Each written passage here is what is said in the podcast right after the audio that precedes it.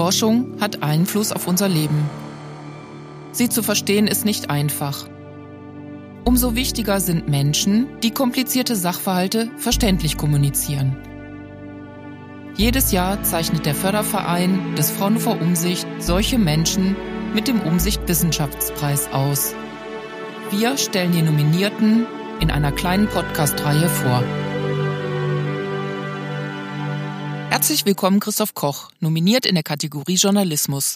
Ja, vielen Dank. Ich freue mich, ähm, hier im Podcast zu Gast sein zu dürfen. Mein Name ist Christoph Koch. Ich bin freier Autor und schreibe für verschiedene Magazine und Zeitungen über Themen vor allem aus den Bereichen Gesellschaft und Digitalisierung. Am liebsten eigentlich über Themen, bei denen sich beides überschneidet. Manchmal schreibe ich auch Sachbücher. Ich bin da mal offline, könnte vielleicht der oder die eine oder andere kennen. Ich halte Vorträge, ich mache ähm, einen eigenen Podcast, also eine ganz gute Mischung, bei der mir zum Glück nie langweilig wird. Sie sind nicht für einen einzelnen Artikel, sondern für eine Kolumnenreihe nominiert. Worum geht es da? Genau, das ist ähm, eine monatliche Kolumne, die ich seit, ich glaube, ziemlich genau drei Jahren im Brand 1 Magazin schreiben darf. Und der Titel ähm, verrät eigentlich schon ganz gut, worum es geht. Was wäre, wenn? Also ich spiele darin jeden Monat ein Szenario durch. Was wäre, wenn es kein Bargeld mehr gäbe? Was wäre, wenn Inlandsflüge verboten wären? Wenn in Deutschland einen Monat lang der Strom ausfiele? Wenn Facebook zerschlagen würde? Und so weiter und so fort. Also immer ein Szenario.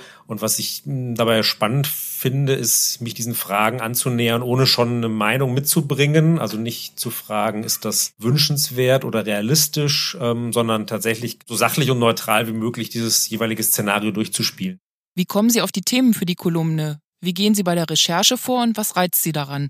Die Themen, das ist eine ganz bunte Mischung aus eben Dingen, die man sich so fragt, die vielleicht auch in der Diskussion sind. Also ähm, da sind natürlich Klimathemen dabei oder ich habe ja schon gesagt, die Inlandsflüge, da wurde das Verbot ja äh, zum Beispiel debattiert. Äh, Facebook-Zerschlagung natürlich genauso. Ähm, manchmal sind es auch einfach nur Sachen, die so ein bisschen in der Luft liegen, mit den elektrischen Autos zum Beispiel. Und ähm, wie ich dann vorgehe, ist natürlich klassische Recherche. Ich versuche Studien zu lesen, die es zu dem Thema vielleicht schon gibt. Manchmal sind ja auch vielleicht andere Länder in gewissen Bereichen schon weiter. Dann kann man so ein bisschen dort sehen, wie sich manche Dinge auswirken. Ich suche mir auch jedes Mal äh, Experten, Expertinnen, mit denen ich spreche, meistens aus dem Bereich Forschung, Wissenschaft, um mir das erklären zu lassen und um die noch mit Fragen zu löchern und trage das dann sozusagen zusammen. Und was ich eigentlich am spannendsten finde, sind dann oft so die Konsequenzen, die einem vielleicht nicht gleich so als allererstes einfallen oder die man nicht so als allererstes denkt. Zum Beispiel eben, wenn man sich fragt, was wäre, wenn es nur noch elektrische Autos gäbe, dann denkt man natürlich erstmal an Benzinverbrauch und, und Emissionen. Aber eine andere spannende Frage ist ja zum Beispiel auch, was passiert denn mit den viel befahrenen Straßen, die derzeit eine hohe Lärmbelastung haben, wenn plötzlich dort leisere Elektroautos fahren? Wirkt sich das auf die Immobilienpreise an solchen Straßen aus? Oder wenn man die Frage stellt, was wäre, wenn niemand mehr Fleisch äße? Was macht man dann mit den Millionen männlichen Kälbern, die jedes Jahr geboren werden, damit wir weiter Milchkühe haben? Also oft liegt dann so in der zweiten oder dritten Stufe liegen dann oft die spannenden Fragen, die man man vielleicht als erstes gar nicht so auf dem Zettel hat. Und das reizt mich dann in der Recherche.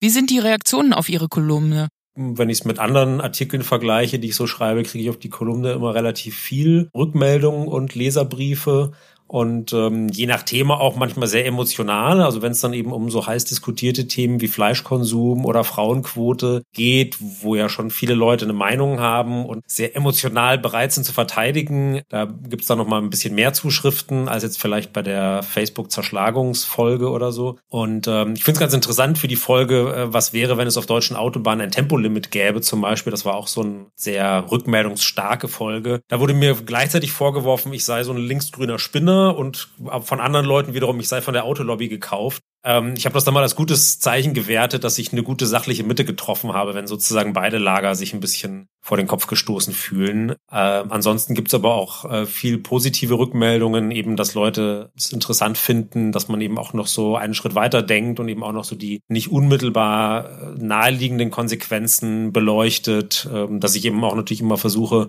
ähm, die Sachen mit, mit äh, soweit es möglich ist, äh, Studien, Hochrechnungen, ähm, eben vielleicht, wie gesagt, schon anderen Ländern ähm, zu belegen. Äh, es sind natürlich Zukunftsszenarien, was natürlich ein bisschen bedeutet, man kann sie nicht beweisen oder man kann nicht beweisen, dass es so und so käme. Aber es gibt natürlich schon immer gute Anhaltspunkte oder eben, wie gesagt, ich versuche eben nicht nur Dinge zu behaupten und anzunehmen, sondern eben schon auch klar zu machen, was zu dieser Annahme jeweils führt. Gibt es Themen, die Sie sich noch aufgespart haben? Das ist eine gute Frage, was ich mir so ein bisschen aufspare, weil es vielleicht nicht so ganz in den Brand 1 Kontext eines Wirtschaftsmagazins passt, sind so sage ich mal, wirklich ein bisschen ganz durchgeknallte Fragen. Was wäre, wenn es keine Schwerkraft gäbe oder solche Dinge? Also ich versuche schon immer so ein bisschen noch in der Realität oder eben auch natürlich vielleicht Themen mit einem Wirtschafts- oder Wissenschaftsbezug zu bearbeiten und so ganz, ja, eben wie gesagt, ein bisschen kuriosere Themen habe ich mir bislang deswegen aufgespart. Was macht gute Wissenschaftskommunikation aus? letztlich wahrscheinlich dasselbe wie, wie guten Journalismus, nämlich tatsächlich komplexe Dinge dem Publikum verständlich zu erklären und nahezubringen, ohne dabei die Dinge unzulässig zu vereinfachen oder zu überspitzen, dramatischer zu machen, als sie sind, in eine Geschichte zu pressen, nur damit es dann eben eine, eine tolle Dramaturgie vielleicht gibt. Also ja, wie gesagt, Komplexität zu reduzieren und dabei trotzdem wahrhaftig und authentisch bleiben. Das ist vielleicht sowohl für Wissenschaftskommunikation als auch für Journalismus eine, eine gute Richtschnur und im Idealfall das Publikum dabei natürlich auch noch zu unterhalten und nicht äh, zu quälen. Also es soll ja im Idealfall auch, äh, auch Spaß machen, das zu lesen, zu hören, zu sehen, was auch immer der Kanal ist. Danke fürs Zuhören. Informationen zum Umsicht Wissenschaftspreis, zur Preisverleihung und über Fraunhofer Umsicht finden Sie auf unserer Webseite umsicht.fraunhofer.de. Dort können Sie auch unseren Newsletter oder RSS-Feed abonnieren, um keine Podcast-Folge zu verpassen. Übrigens findet die Preisverleihung am 2. Oktober online statt. Bis dahin, bleiben Sie gesund.